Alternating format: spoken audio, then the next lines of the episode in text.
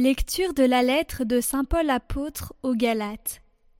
Frères, vous avez entendu parler du comportement que j'avais autrefois dans le judaïsme. Je menais une persécution effrénée contre l'Église de Dieu, et je cherchais à la détruire.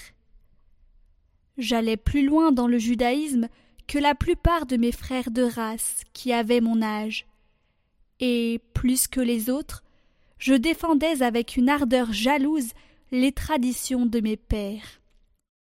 Mais Dieu m'avait mis à part dès le sein de ma mère. Dans sa grâce, il m'a appelé.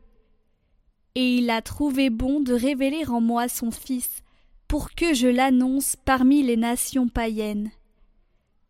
Aussitôt, sans prendre l'avis de personne, sans même monter à Jérusalem, pour y rencontrer ceux qui étaient apôtres avant moi, je suis parti pour l'Arabie, et de là je suis retourné à Damas. Puis, trois ans après, je suis monté à Jérusalem pour faire la connaissance de Pierre, et je suis resté quinze jours auprès de lui. Je n'ai vu aucun des autres apôtres, sauf Jacques, le frère du Seigneur. En vous écrivant cela, je le déclare devant Dieu, je ne mens pas. Ensuite, je me suis rendu dans les régions de Syrie et de Cilicie. Mais pour les églises de Judée qui sont dans le Christ, mon visage restait inconnu.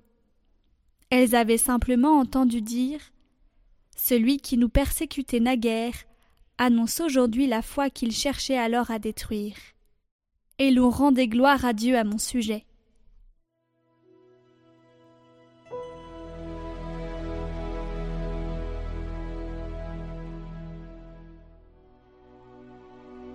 Conduis-moi, Seigneur, sur le chemin d'éternité.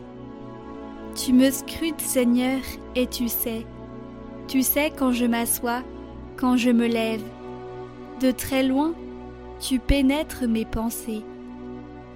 Que je marche ou me repose, tu le vois, tous mes chemins te sont familiers.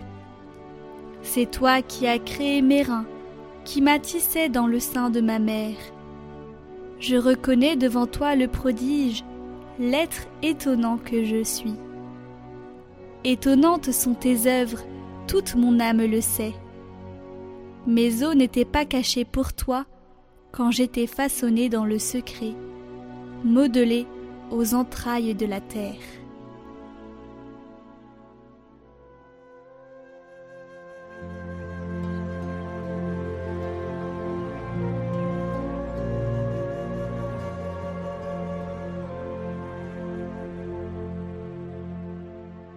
Évangile de Jésus-Christ selon Saint Luc. En ce temps-là, Jésus entra dans un village. Une femme nommée Marthe le reçut. Elle avait une sœur appelée Marie, qui, s'étant assise aux pieds du Seigneur, écoutait sa parole. Quant à Marthe, elle était accaparée par les multiples occupations du service. Elle intervint et dit Seigneur, cela ne te fait rien que ma sœur m'ait laissé faire seule le service Dis-lui donc de m'aider. Le Seigneur lui répondit Marthe, Marthe, tu te donnes du souci et tu t'agites pour bien des choses. Une seule est nécessaire. Marie a choisi la meilleure part, elle ne lui sera pas enlevée.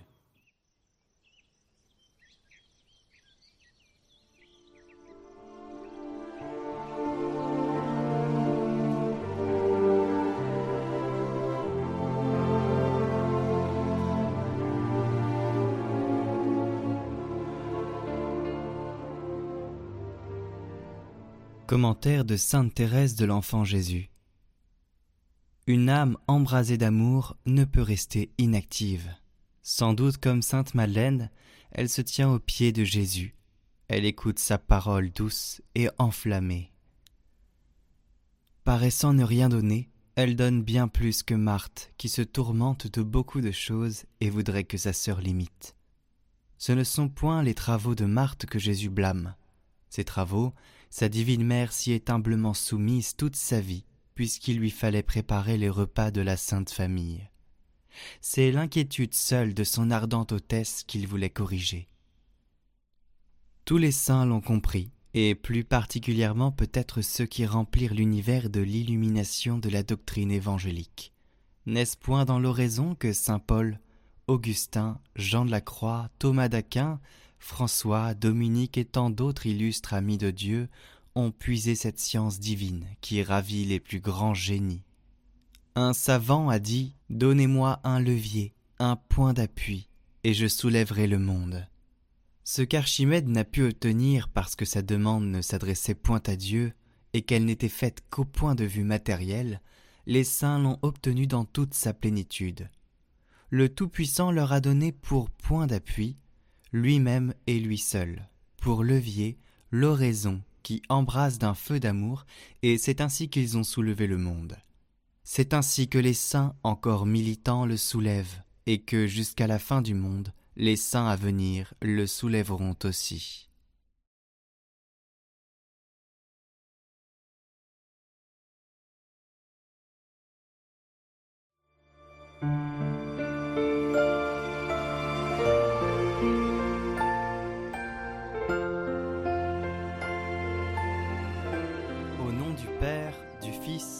Saint-Esprit. Amen.